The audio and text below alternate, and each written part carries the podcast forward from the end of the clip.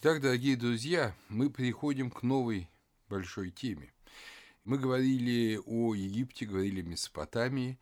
Сейчас речь пойдет о религии западных семитов, то есть части семитического мира, к которой относятся и э, жители Сирии, жители Ливана, жители Палестины.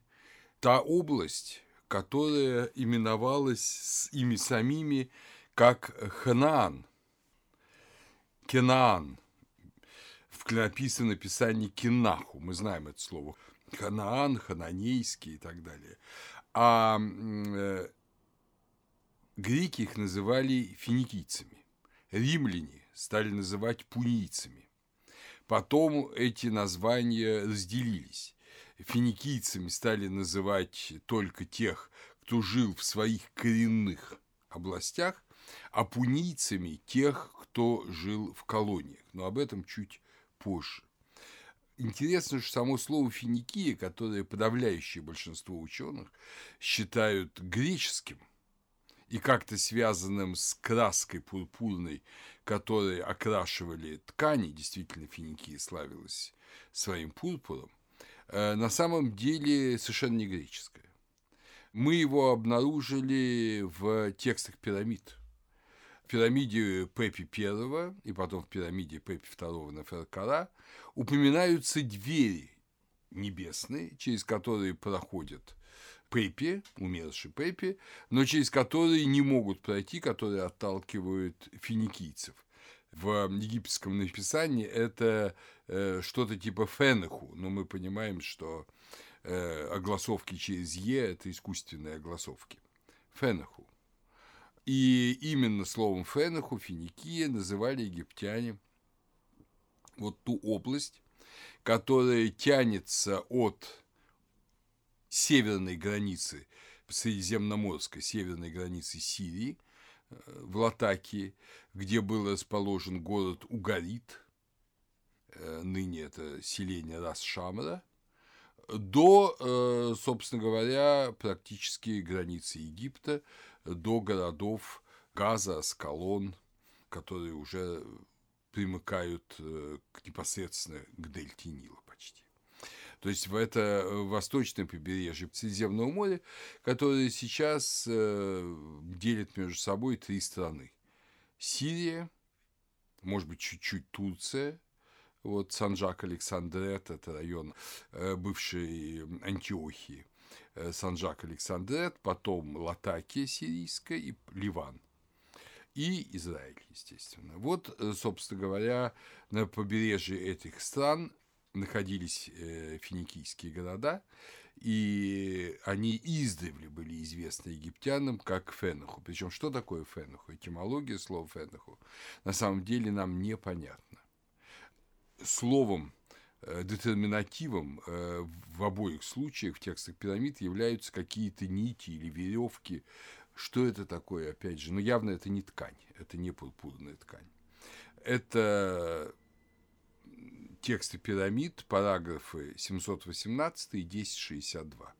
Вот, собственно говоря, это первое известное нам с середины третьего тысячелетия до Рождества Христова упоминание Финикии. Э, мир западных семитов в Месопотамии, восточные семиты их именуют Амуру, Амарии, западные, то есть западные. Это мир во многом религиозно близкий к Месопотамии, но во многих отношениях и иной.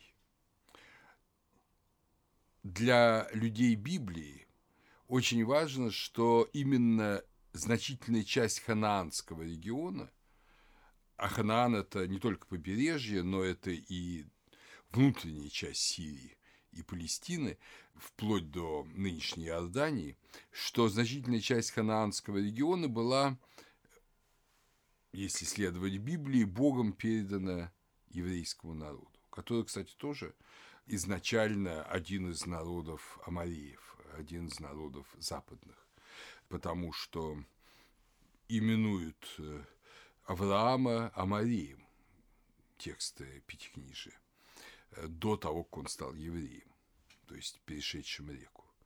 Ну, вся эта историческая канва, вы ее прекрасно помните, Авраам и его отец Фар, и его предки были теми, кто пришли в Ур-Халдейский. Многие приходили тогда в города Месопотамии из Запада. И близость языка была, видимо, довольно большая между Восточной и Западно-Семитским. И там и остался, и разбогател. Так что, когда потом, уже после выхода из Месопотамии, когда после египетского плена еврейскому народу. Была отдана э, область Ханаана, значительная ее часть, не вся, но значительная ее часть, до почти Дамаска и до Ливанских гор, то есть северный Ханаан остался нееврейским, то была она отдана под таким вот э, предлогом, что религию хананеев, говорит э, Бог, я ненавижу. Он не говорит этого ни о религии египтян, не религии жителей Месопотамии, а вот религию хананеев я ненавижу. Разумеется, современные историки, в том числе историки религий, очень часто говорят, что ну, это чисто идеологическая формула. Вообще, э, чтобы оправдать завоевание вот этих плодородных, прекрасных земель в Палестине, для этого была использована вот некоторая надуманность. Какие мы об этом с вами будем говорить? Но забегая вперед, могу сказать, что хотя спор об этом идет, э, все-таки большинство объективных историков религии считает, что это не надуманности, что религия хананеев отличалась от религии Месопотамии, Египта в той области, которая действительно могла вызвать отвращение. А речь идет именно о человеческих жертвоприношениях, и в первую очередь о жертвоприношении детей, первенцев. То, что называлось в Библии проведение через огонь, проведение первенцев через огонь, то есть сожжение человеческих жертв. А по-ханаански это, ну, опять же, там транслитерации сложны, потому что гласных нет, но это что-то типа Мелек Адам – то есть жертвы человеков. Адам, Адам, понятно, человек. Жертвы человеков, жертвы людские. Вот именно это, ничто иное, вызвало ненависть. И Бог по Библии дал э, еврейскому народу, сформировавшемуся в Египте из небольшой семьи потомков Авраама, дал ему вот эту землю, текущую медом и млеком которая до сих пор является исконной землей Израиля. Но вокруг живут э, такие же семитические, как евреи, но потомки древних хананеев. На самом деле разницы между ними генетической никакой нет. Только, ну, одни мусульмане, другие христиане, третьи иудаисты, но это все было намного-намного позже. И вот сейчас там надо будет посмотреть, как же строилась та религия. Ханаан э, был таким перекрестком. Есть точка зрения, что э, вот коренные народы, как, как бы коренные народы Ханаана, вот эти восточные семиты, на самом деле, ну, я читал такие статьи, на самом деле это южные семиты, которые в доисторическое время из Аравийского полуострова пришли в Сирию. Одни с этим соглашаются, другие нет, больше, пожалуй, не соглашаются. История же этого региона очень интересна, потому что он, как я уже говорил, с одной стороны лежит на пересечении культурных путей э, Египта, Месопотамии, индоевропейцев, идущих с севера, и через хетов и хуритов, о которых мы тоже будем говорить, но не сейчас, а в следующем небольшом цикле, влияют на вот этот ханаанский регион, греков, конечно, а с другой стороны, это регион древнейшей земледельческой цивилизации. Это западная половина так называемого плодородного полумесяца. То есть район, может быть, где впервые было освоено э, земледелие и скотоводство, или, по крайней мере, один из районов, где впервые произошел переход где произошел переход раньше, чем в других частях, от э, мезолита к неолиту и каждый год приносит там все новые и новые находки. Интересно также, что именно в этом районе рано очень произошел переход к городским поселениям. То есть города, настоящие города возникают в этом регионе ну, одновременно с Нижней Месопотамией. То есть где-то 3200 лет до Рождества Христова. 3200-3000 лет до Рождества Христова. И они складываются в города-государства еще более автономные друг от друга, еще более независимые, э, и в то же время, естественно, поскольку они небольшие, то они зависимые друг от друга и от больших империй, вот в такие городские государства, города-государства. Эти многие города вам отлично известны, они и сейчас сохранились. И это, в первую очередь, Сидон, современная ливанская Сайда. Это Тир, библейский Тир, современный ливанский Сур. Это Берит, современная столица Ливана Бейрут. Это Библ, Гебал, город, который Филон Библский называл самым древним городом Земли. Ну, у нас сейчас есть на этот счет большие сомнения, скажем, Иерихон древнее, но, безусловно, это очень древний город. Кстати говоря, его крепостные стены, особенно с южной стороны, они сохранились. Это Арват, Арад. Ну и, наконец, вот этот забытый город. Забытый город – это Угарит, о котором мы еще будем сейчас говорить. Это очень интересный город э, Расшамара. Эти города процветали в третьем тысячелетии. Сохранилась очень большая археология всей этой области, э, но сохранилось очень мало письменности. Вот беда заключается в том, что долгое время у ученых вообще практически не было письменных источников э, Ханаана. Хотя мы прекрасно знали, что письменность была. И даже кое-какие, э, ну, мы встречаем и в Библии, и всюду встречали упоминания о э, текстах Ханаана. Но самих текстов не находили. Или почти не находили. 20 век в этом смысле был благодатен для Ханаана в 29 году, 1929 году был открыт Угарит. Он был открыт случайно местными крестьянами.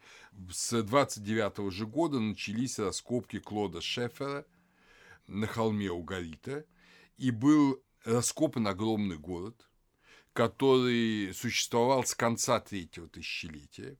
Упоминается он письменных источниках с 1900 года до Рождества Христова и пережил свой рассвет во второй половине второго тысячелетия. Особенность Угарита заключается в том, что э, да, это была столица небольшого государства, которое объединяло около 200 сельских общин. Были раскопан великолепный царский дворец, великолепный царский дворец с канализацией, водопроводом, мебелью, инкрустированной дорогими камнями, с красивыми пано. Слава богу, все это находилось, надеюсь, что и до сих пор находится большей частью в музеях Дамаска и Алеппо. Но уровень потерь от гражданской войны, от интервенции в Сирии до сих пор непонятен значительная часть этих сокровищ была вывезена во Францию. Не надо забывать, что Сирия и Ливан в это время, то есть после Первой мировой войны, были мандатными территориями Французской республики. И э, в основном там действовали луврские археологические экспедиции. Но важнее даже этих храмов и дворцов было открытие библиотеки Верховного жреца Угарита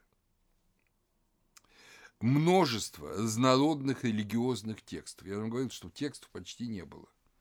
И тут множество разнородных религиозных текстов, списки богов, молитвы, гимны, э, чинопоследования богослужения, посвятительные ритуалы. Естественно, много и хозяйственных текстов, но практически впервые впервые в руках ученых оказался именно религиозный архив, который формировался в два этапа.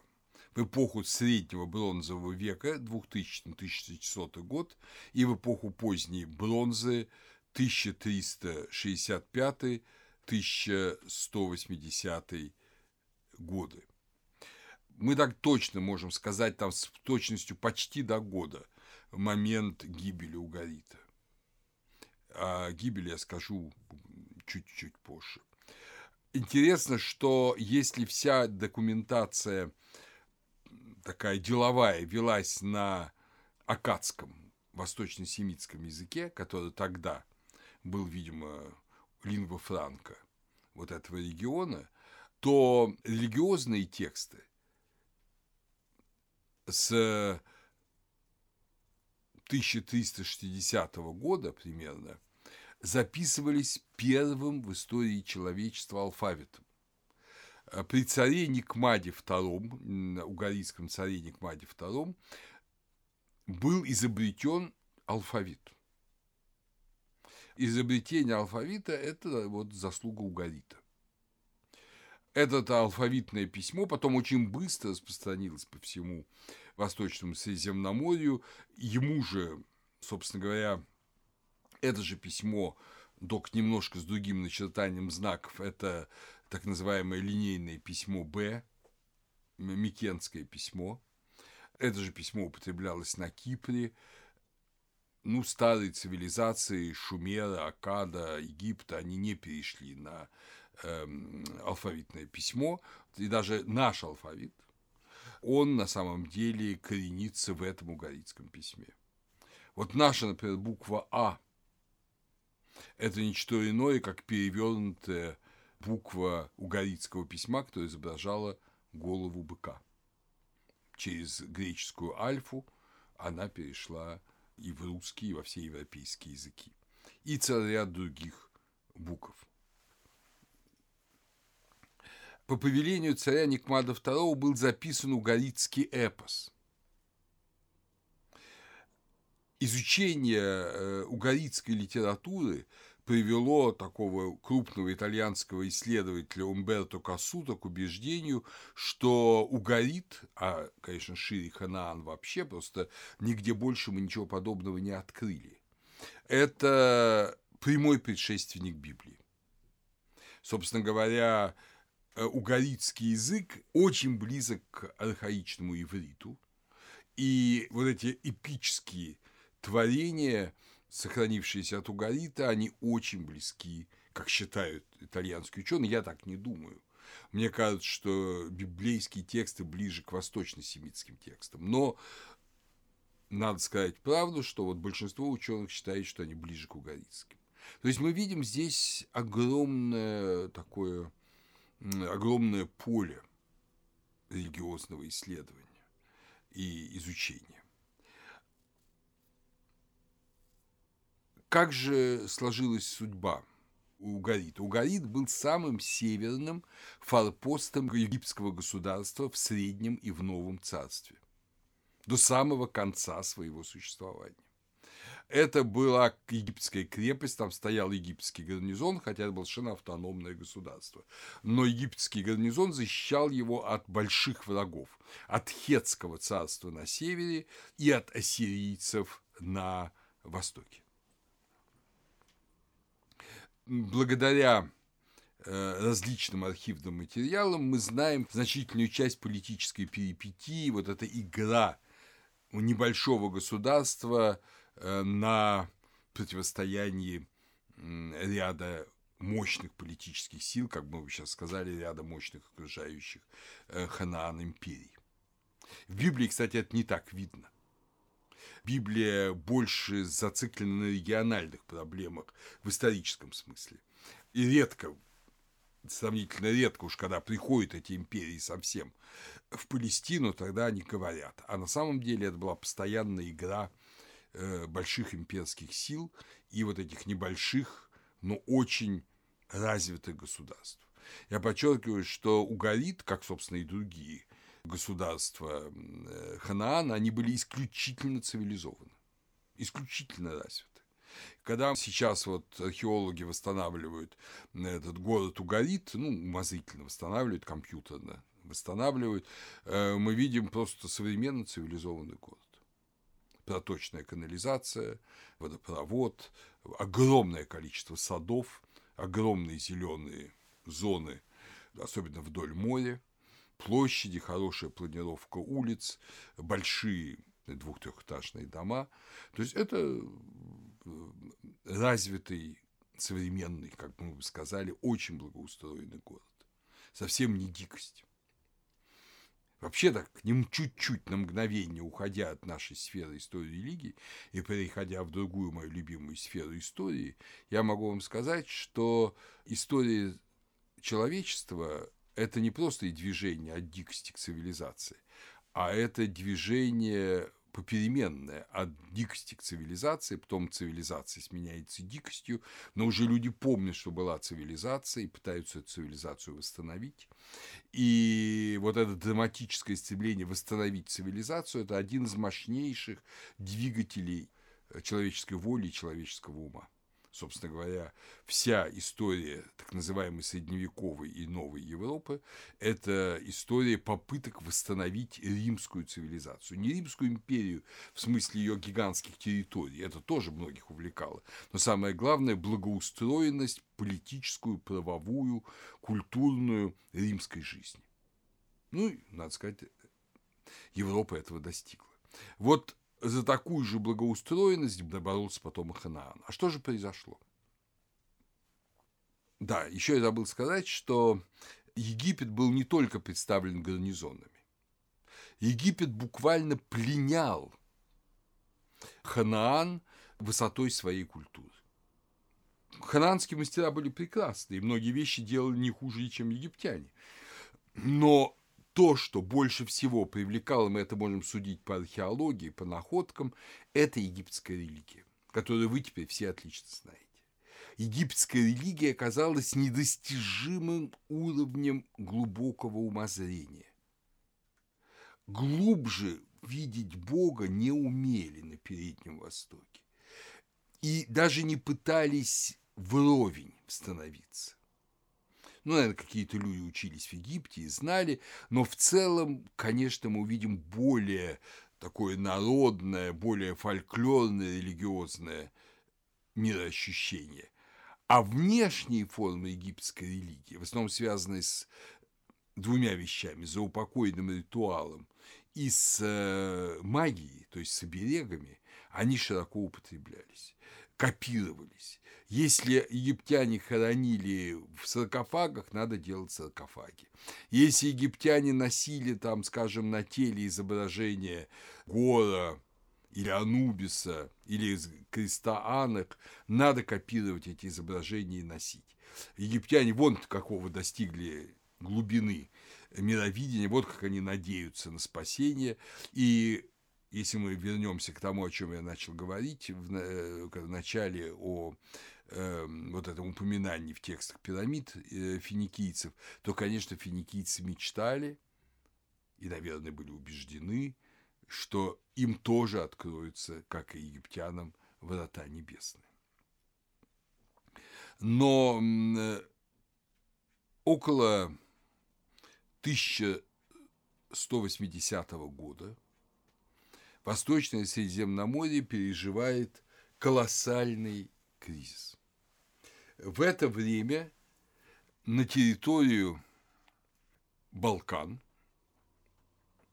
э, Греции, которая тогда была Микенской Грецией, мы будем потом читать специальные лекции на эту тему, и я буду подробно рассказывать, но в это время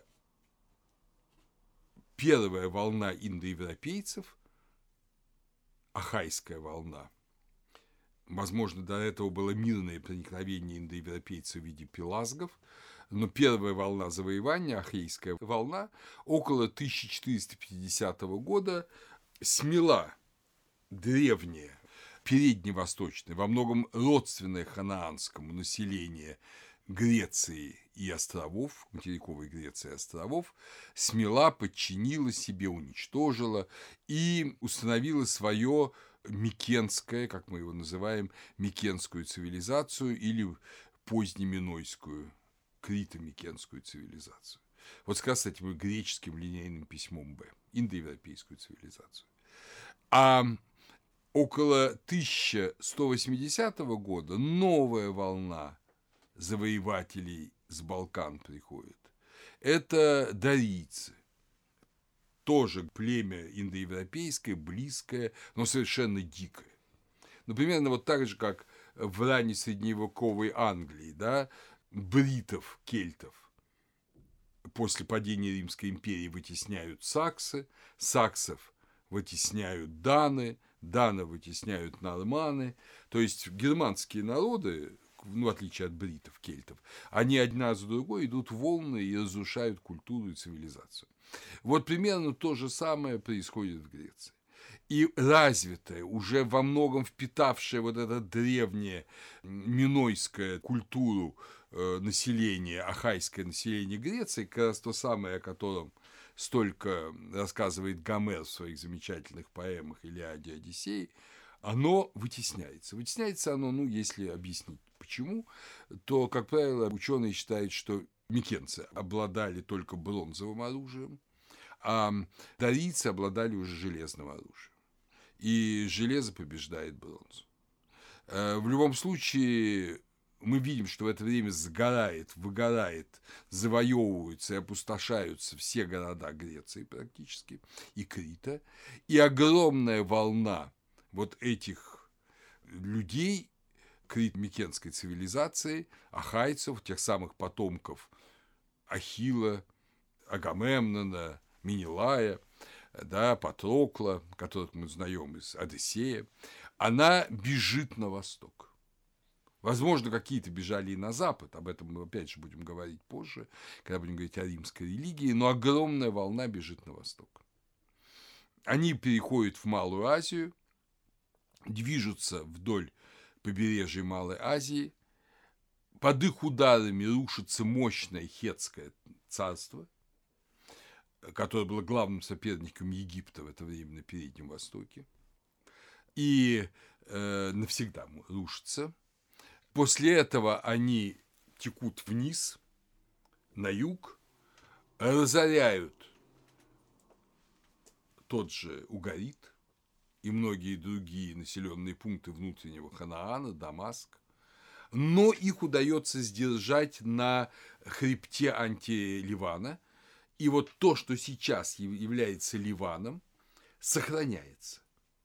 Вот в этом узком кусочке суши между Средиземным морем и горами антиливана, там Ливан и антиливан, вы знаете, там два хребта, между ними долина Бека. Но это 60 километров шириной с запада на восток, ну и примерно 200 километров э, с юга на север. Вот этот кусочек маленький, но очень ценный, потому что там и много полезных ископаемых, и там бесценная вещь, там лес – на Переднем Востоке нет леса почти, а горы Ливана поросли кедром, бесценным лесом, из которого делали египтяне саркофаги, строили самые свои лучшие корабли, э, которые экспортировали и в Месопотамию. А, кстати, угорит – это уже сосновые леса Тавра. Это уже другие леса, но тоже очень хорошие. Вот, и вот удалось удержаться этому небольшому региону от нашествия народов моря. Потом народы моря проходят Палестину, уничтожают, разрушают очень многие э, ханаанские царства, там маленькие, и идут на Египет. Идут на Египет, и египетский царь Мернептах их побеждает в мощнейшей морской битве около Пелусийских устий. Это примерно 1180-1178 год до Рождества Христова. Так что Египет от них защищен, но и обессилен. И поэтому народы моря, они осаждаются, они значит, основывают свои города на побережье Земного моря, на месте ханаанских городов, вот этой полосой южнее Ливана. Это то, что мы знаем из Библии как филистимские города. Филистимляне, отсюда и название Палестина, филистимляне, и там в Библии об этом сто раз говорится, это как бы дети или выходцы из Кавтора, то есть Крита, из э, Греции, и они принесли вот эту микенскую культуру, и современные археологи, там очень много, часто земля или палестинской автономии или Израиля, и там работают израильские археологи, и очень-очень много находок, которые, конечно, вот микенского типа. Вот э, Угарит пал из-за этого нашествия. Причем интересно, что мы драматическую видим картину переписка. Дело в том, что хетский царь, который сам боится страшно этих народов моря, он просит тогда своего вассала, потому что Угарит перешел от Египта к хетам, он просит своего вассала прислать ему армию. И Угарит, который еще сам не испытывает непрямого нападения, он посылает свои войска, свою армию на помощь э, сюзерену. А флот тоже высылает в Средиземное море. А в это время ударяют по совершенно безоружному городу, к тому же пережившему тяжелое землетрясение, от которого сильно повреждены крепостные стены, ударяют народы моря, ну и практически легко его захватывают.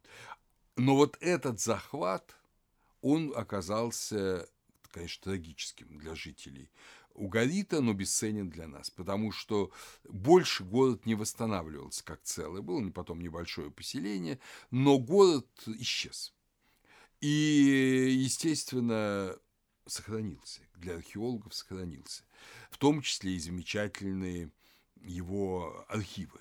Эти архивы просто мекка для ученых, и надо сказать, что в России такой замечательный наш исследователь-библеист Илья Шалеймович Шифман, который свои популярные книги писал под псевдонимом Кораблев, он как лингвист, недолго думая, просто с немецкого языка перевел свою фамилию и все.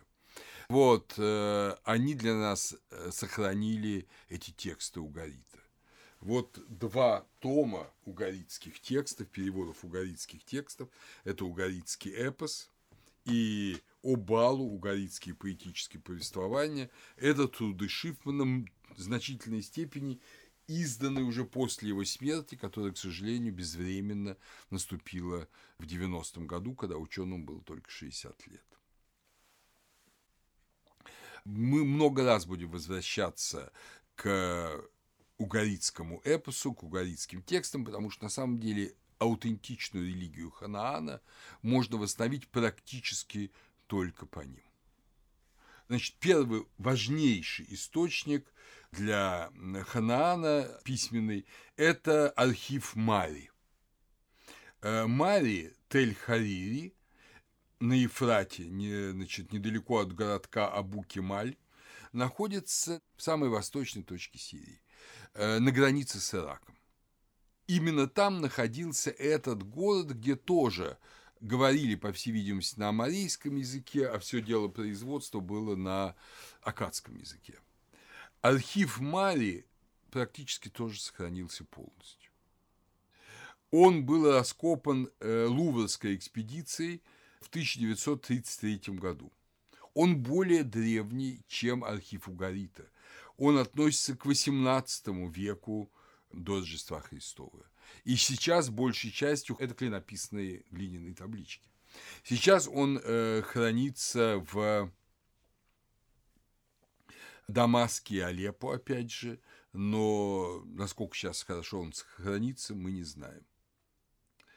Это тексты менее интересные, потому что не было такого царя Никмада, как в Угарите, и никто не повелел э, записывать эпос.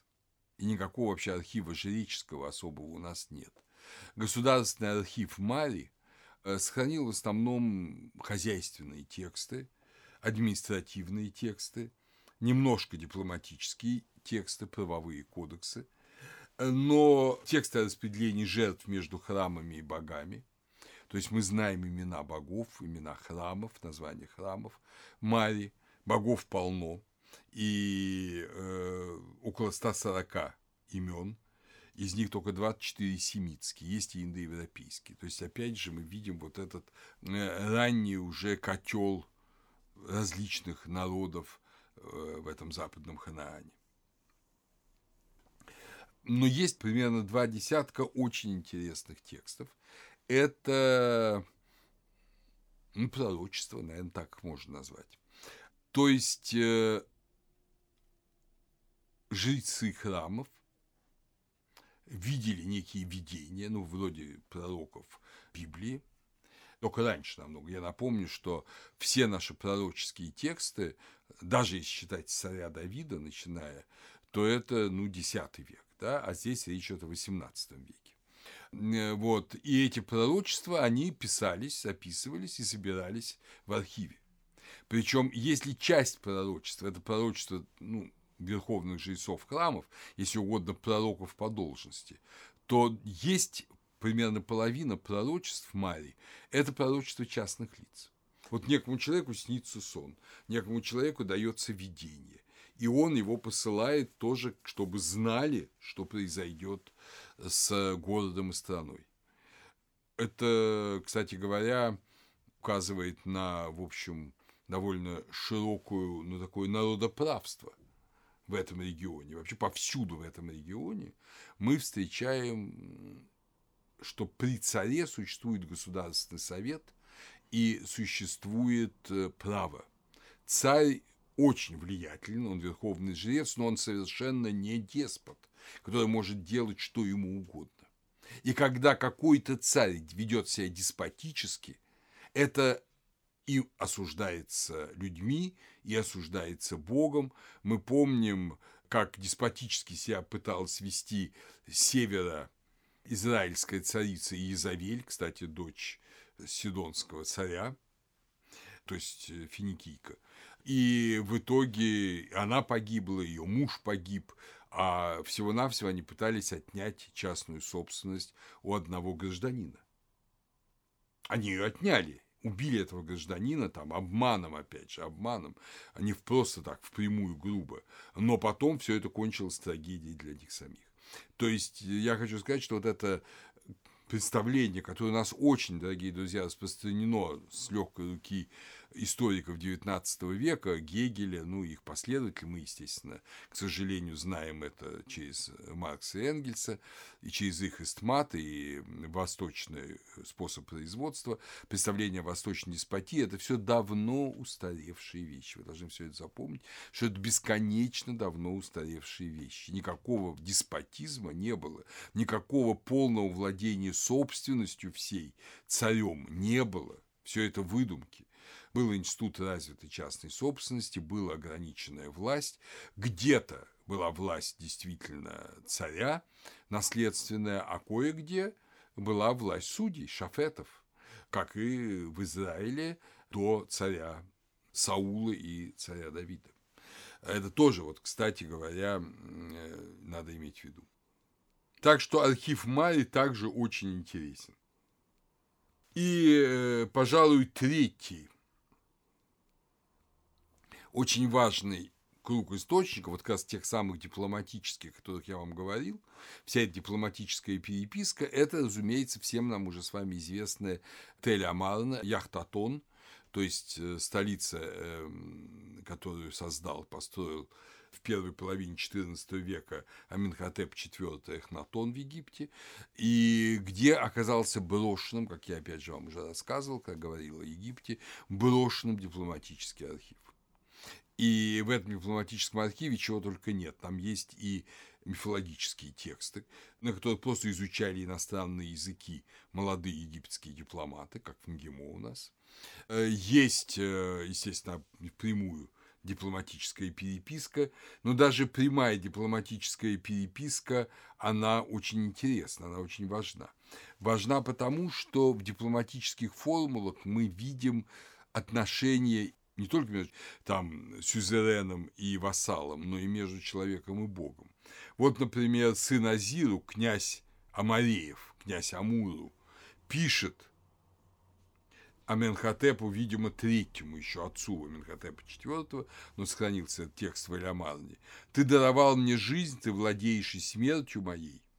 Я предстаю пред лицом твоим, воистину ты господин мой, да внемлет господин мой слуге своему». Этот печальный период, ознаменовавшийся нашествием народов моря, он э, завершается завоеванием финикийского побережья и вообще вот этого всего района Ханаана ассирийским царем Теглат Паласаром в 1114-1076 году. То есть э, на какое-то время Финикия становится частью ассирийской державы, э, хотя автономной. Опять же, ассирийцы очень жестокие правители, но в то же время они все-таки рациональные люди. Финикия очень богата. Вот кажется странно, почему богата маленькая Финикия? Но вот здесь как раз то, что мы опять же очень часто забываем. Мы думаем, что государство – это территория, это население, это огромные природные богатства. Да, все это хорошо, но когда это плохо используется, страна остается нищей, и далеко нам ходить не надо за примерами. А вот Финикия как раз небольшая страна, маленькая, скажем, страна, густонаселенная страна, страна слабая в военном отношении, которую можно, могут завоевать, и в то же время страна очень богата. За счет чего? А вот как раз за счет того, что она очень неудачно расположена. То есть она расположена очень удачно, но она маленькая, слабая. Вот подобно Голландии.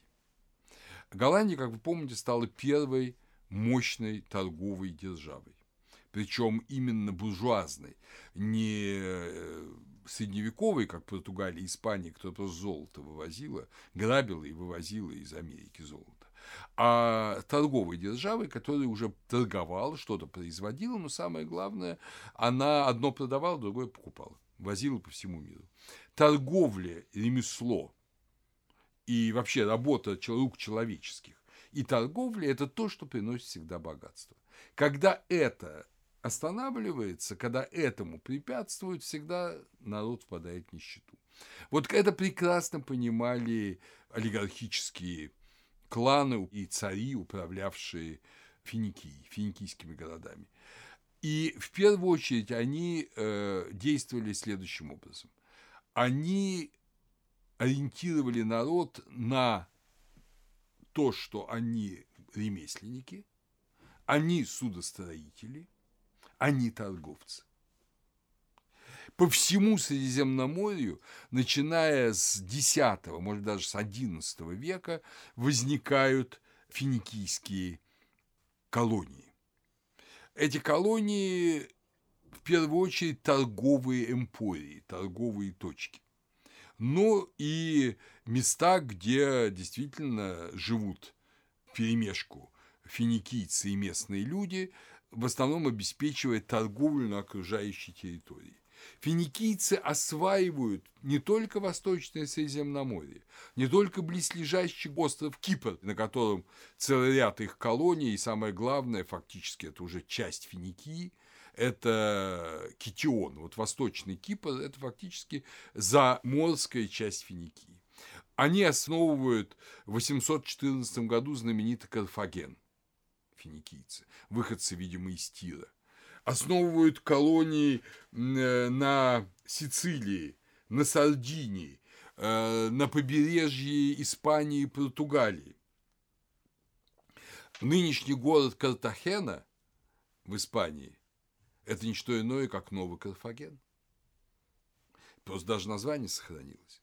Они выходят через э, Геркулесовы столпы, то есть через Гибралтарский пролив – и строят целый ряд городов на Атлантическом побережье. Это Гадир, уже на Атлантическом побережье Испании. Это Алькасер-Дусал в Португалии.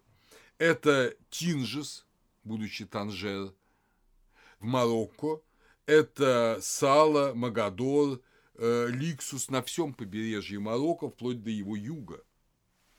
По своим экономическим интересом они плавают в Черную Африку. Очень много художественных изображений финикийцев изображают э, людей негроидной расы, хотя сами финикийцы были типичные э, европеоиды южного типа, семитоидными чертами.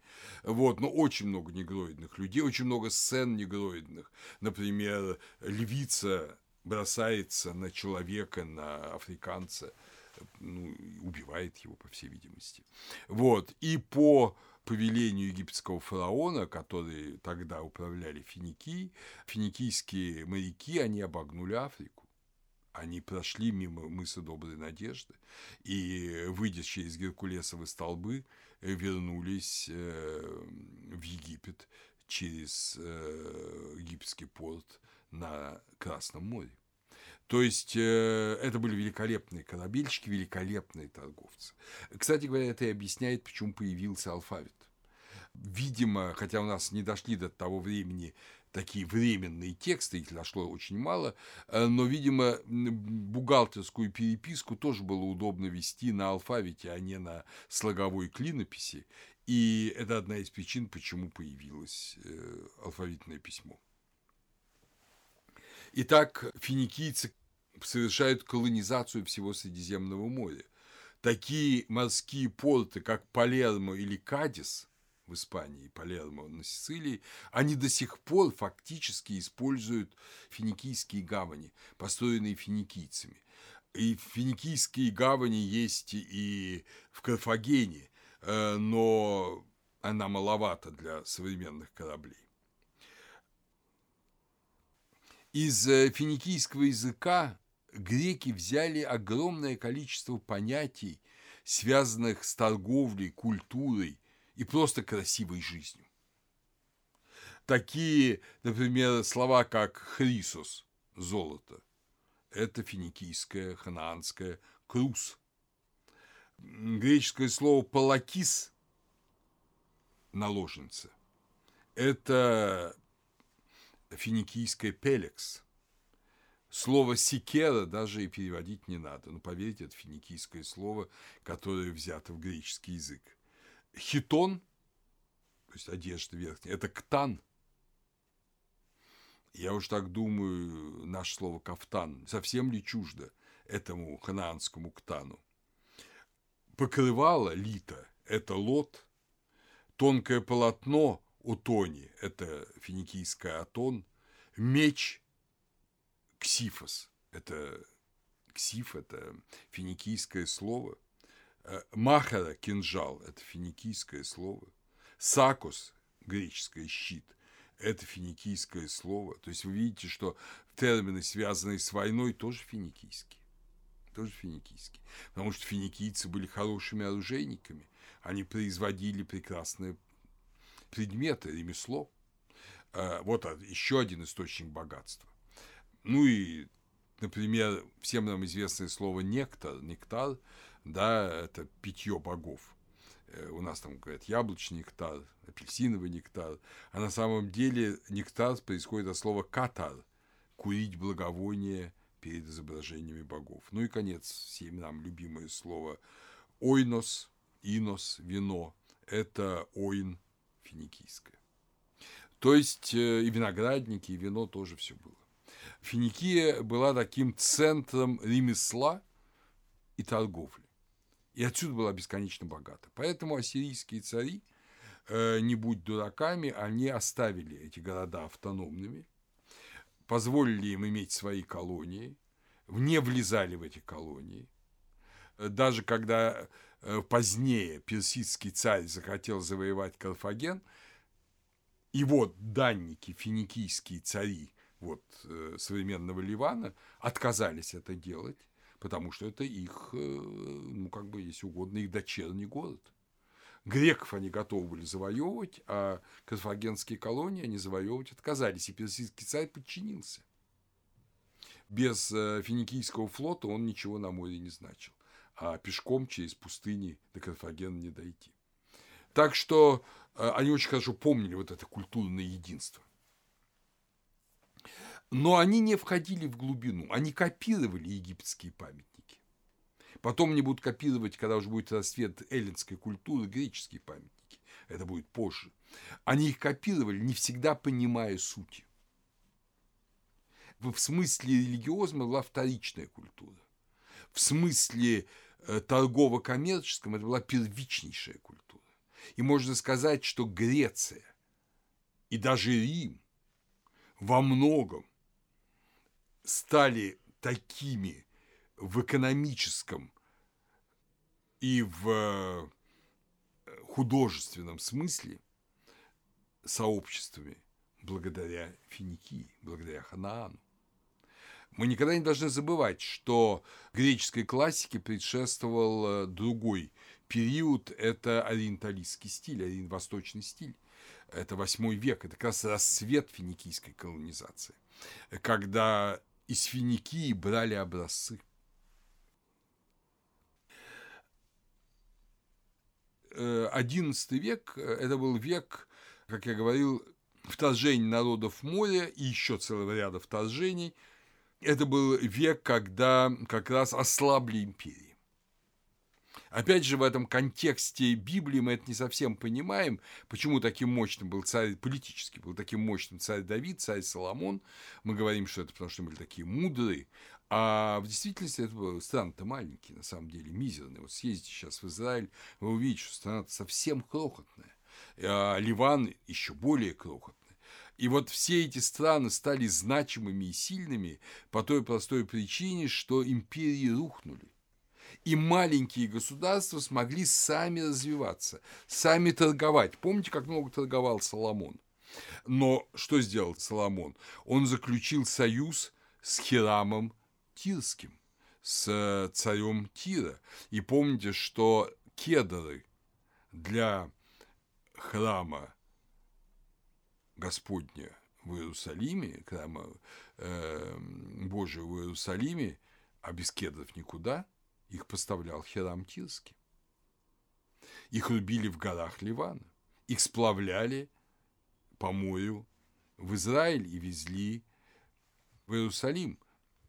И если вы вспомните, то главные мастера Иерусалимского храма это были тиряне и сидонине то есть это были финикийцы. После этого продолжается, в общем-то, теснейшее сотрудничество и очень интересное, если угодно, разделение. Из летописей Тира, которые нам теперь известны, э, мы знаем, что при царе Итобаале, отце Иезавеле, знаменитый, в 778 году была засуха, которая прекратилась по молитве царя Итобаала э, в храме Баала в Тире. Но мы-то из Библии знаем, что эта страшная трех с половиной летняя засуха прекратилась благодаря молитве Илии, пророка Ильи, на Кормиле. Вот видите, как одно и то же событие интерпретируют, если угодно, разные религиозные э, традиции. В 670 году финикийцы вместе с египтянами, близкими им, конечно, очень подняли восстание против ассирийцев, но неудачно. Да, одновременно Карфаген, который стал уже мощнейшим городом Западного Средиземноморья, в VII веке воюет с этрусками против греков, и тоже, надо сказать, неудачно. Одновременно э, ассирийская держава рушится под ударами медян – на какое-то время, как вы помните, восстанавливается независимость Вавилонии, и Навуходоносор, царь Нового Вавилонского царства, он ликвидирует автономию Финикии, захватывает Тир. Э, описание захвата Тира есть у пророка Иезекииля в 26 главе, 7-12 стихи. Но и это очень жестокое завоевание не продлилось долго. Царь Кир, завоевав в 539 году Вавилонию, восстанавливает автономию и существенно расширяет ее, финикийскую. Финикия входит в пятую сатрапию, является частью пятой сатрапии персидской державы. В городе Сидоне, в Сайде, да, на севере Ливана нынешнего, э, строится великолепный приморский дворец персидского царя. Финикийские цари командуют персидским флотом, как я уже говорил, в войне персов против греков. Одновременно Карфаген, который уже становится особой, и мы будем об этом говорить, пунийской ханаанской державой. Вот так получилось, ведь на территории современного Туниса, Алжира, возникла фактически новый Ханаан со столицей в Карфагене он э, воюет с Римом. Он пытается э, значит, утвердиться за счет Рима. Один за другим следуют договоры с Римом 509 года, 348 года. В 339 году в битве при Кремисе Карфаген терпит поражение от союза греческих городов Сицилии, а до этого он практически владеет всей Сицилией. В 332 году Александр Великий, Александр Македонский завоевывает не только персидскую державу, но после битвы при Иссе он э, завоевывает и Финикию. Завоевание Финикии опять тяжелое. Тир был завоеван в 332 году после тяжелой осады. Это же остров – ну, остров, защищаемый, там есть перемычка, искусственная дамба, но этот остров был защищаем стенами, двумя рядами стен в 42 метра высотой каждая.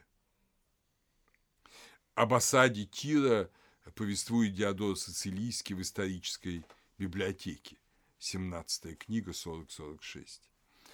После завоевания э, Финикии Александром э, во многих городах Финикии ликвидируют царскую власть, и власть э, становится республиканской по греческому образцу, возглавляемая судьями-шафетами. Но это уже, в общем, только тень автономии. Что касается Карфагена, то он ведет три войны с Римом, Первая 241-237 год, Первая Пуническая война, вторая 218-202, и, наконец, после Третьей войны 149-146 года до Рождества Христова Карфаген был таки разрушен по настойчивому требованию Катона Старшего, и больше пунийского государства – не существовало. Хотя, естественно, пунийцы никуда не делись, и среди современных жителей Туниса немало потомков древних карфагенин. Кроме угаритского эпоса, у нас еще есть несколько источников, позволяющих говорить о религии Ханаана. Они э, не всецело принимаются учеными, потому что это вторичные источники. Что касается угарита, это первичный источник. Беда в том, что он не всегда понятен. Все-таки мы угаритский язык, даже наши ученые не свободно им владеют. А вот что касается поздних текстов, написанных на греческом языке. Греческим языком у нас владеют свободно, но другое дело, что мы не уверены, насколько адекватно передана реальность. Однако текстов этих два – это Филон Библский. Филон Библский – это э, жрец э, Библа, э, естественных нынешнего Ливана, финикийский жрец, который сам перевел с канонейского языка творение жреца Санхуниатона, Санхуниатона о истории Финикии история, религия, культура. Это время, когда под властью эллинистических правителей, в данном случае, в данном случае селевкидов, в общем-то, процветало любопытство у греков. Они хотели узнать, ну что же за народами, что же за народы, которыми они овладели, какова их культура, какова их вера. И вот, как вы помните, в Месопотамии да, э, пишет э, Халдейку, в Египте Манефон пишет историю Египта, а в э, Ханаане Филон Библский переводит историю, написанную эм, ханаанскими историками и священниками. Э, но э, беда в том, что сама книга Филона Библского до нас не дошла, а дошли большие куски из Филона в препарацию Евангелико и в Сирии Кесарийского в христианском тексте. И ученые не до конца уверены, что это объективный текст. Второй очень таинственный текст – это текст ассирийской богини Лукиана. Он очень интересен. Он действительно описывает очень вот важный, глубинный, мистериальный уровень ханаанской религии. Речь идет о той же Астарте Ашторет в западном произношении. Но, во-первых, это явно текст не Лукиана.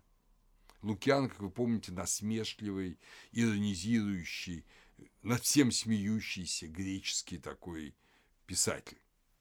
А трактат о сирийской богине совершенно серьезно. То есть под именем Лукиан это написал какой-то другой человек. Но действительно Лукиан, э, он сам же из Ханаана, и э, он знает эти вещи. Но, возможно, какой-то другой Лукиан. Может быть, два Лукиана. Но, тем не менее, трактат сирийской богини, он очень интересен. И я бы рекомендовал его прочесть. И хотел бы еще рекомендовать, э, как, ну, конечно, достаточно популярную, э, но в то же время очень информативную огромным количеством хороших художественных произведений. Это недавно высшую книгу «Финикийцы. История и сокровища древней цивилизации». Ну, книга написана итальянскими учеными, снабжена массой иллюстраций, карт. Будьте внимательны, потому что есть опечатки неправильной транслитерации, но, тем не менее, книга хорошая, и э, те, кто хотят поглубже познакомиться, вы видите эти изображения, те могут ее приобрести, она сейчас есть, я сам ее с удовольствием купил, хотя надеюсь, что в наших лекциях мы найдем аутентичные музейные изображения еще более интересные. Таким образом, мы имеем круг археологических памятников, мы имеем круг раскопок жертвенных площадок, тафетов, и в Карфагене, и в других городах пунийцев, и в самом Ханаане, мы можем себе составить представление о религии Ханаана. И вот почему религию хананеев ненавидел Бог Библии, об этом мы поговорим, дорогие друзья, следующий раз.